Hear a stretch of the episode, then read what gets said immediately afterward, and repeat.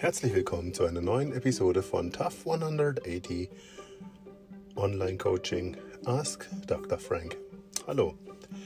In der heutigen Podcast-Folge möchte ich mich mit euch darüber unterhalten, wie wichtig Qualität versus Quantität in der aktuellen Zeit ähm, im Struktur- und Gesellschaftswandel, der einhergeht mit Corona und Covid-19, äh, gerade bei Freundschaft, Familie und am Arbeitsplatz ist.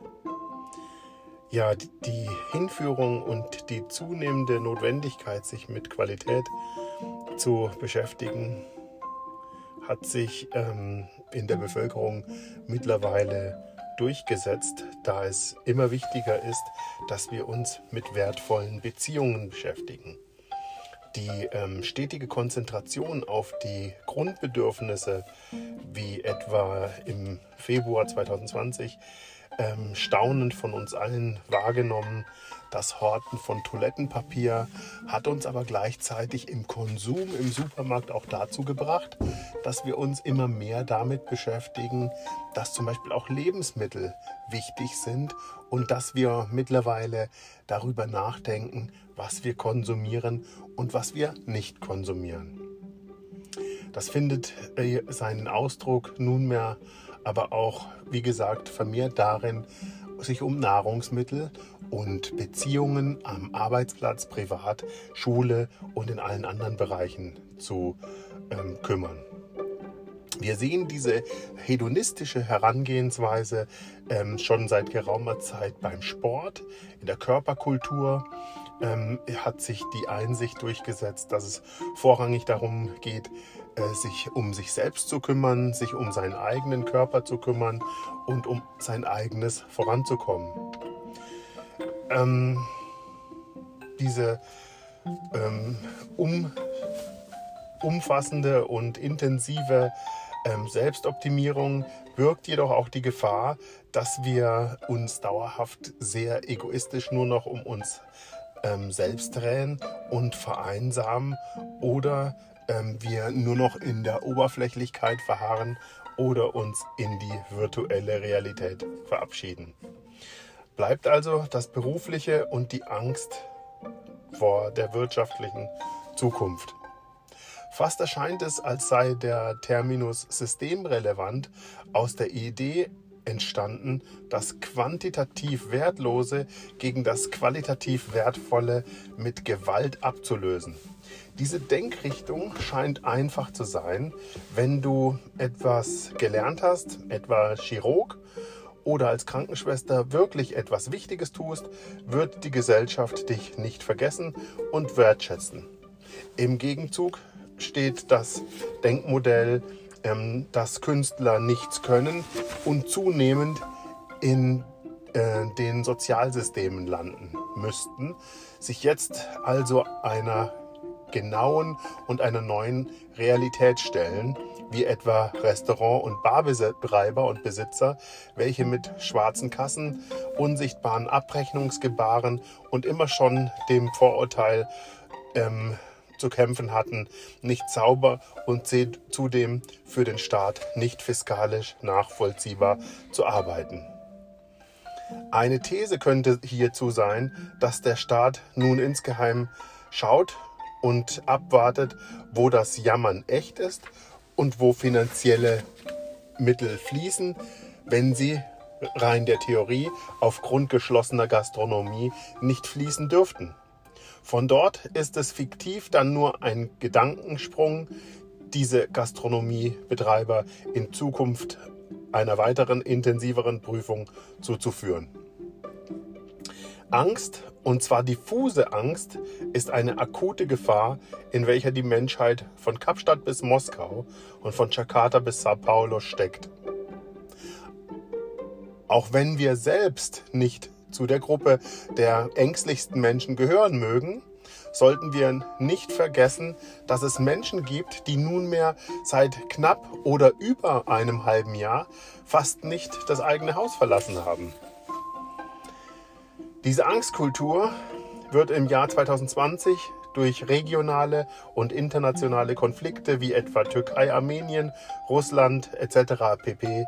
noch verschärft. Auch Terroranschläge und soziale Unruhen in unterschiedlichsten Ländern führen hier zu weiterer Verunsicherung. Kommen wir also zum,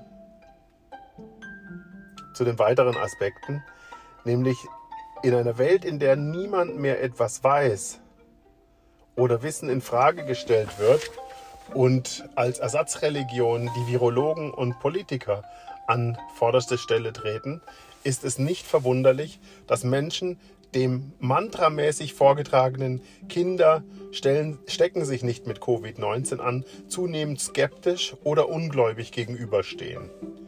Diese tiefe Verunsicherung führt zu unausgesprochener, oftmals nicht einmal verbalisierbaren, diffusen Ängsten.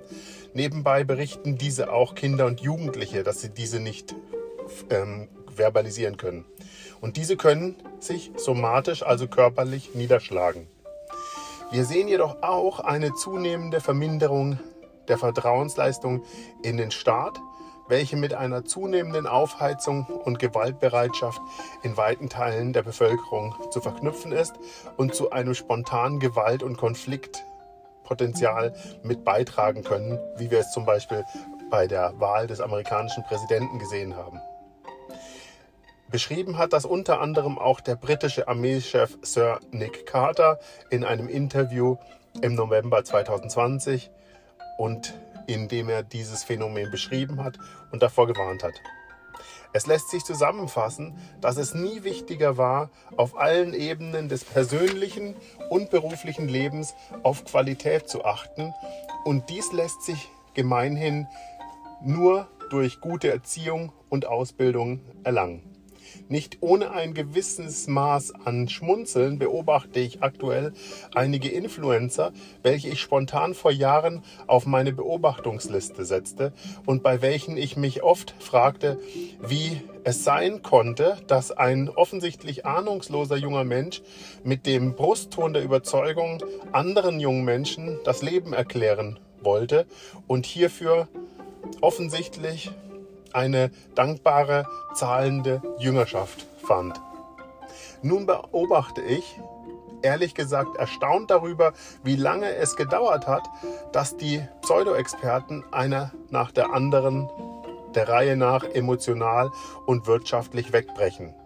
Manchmal auch gar ganz offen zelebriert, denn dies am Leben teilhaben lassen ist ein Teil der Echtheit der Instagram-Kultur. Bis dahin ist dies aber nicht der Rede wert. Wenn Menschen erkennen müssen, dass ihre Bildung und Expertise als Coach, Lebensberater, Führungsexperte an eine Grenze kommt. Wir sollten dies auch, wie sollte dies auch anders sein, wenn man selber nie besondere Führungsverantwortung innehatte oder selbst keinerlei Basisausbildung als Therapeut oder Pädagoge hat.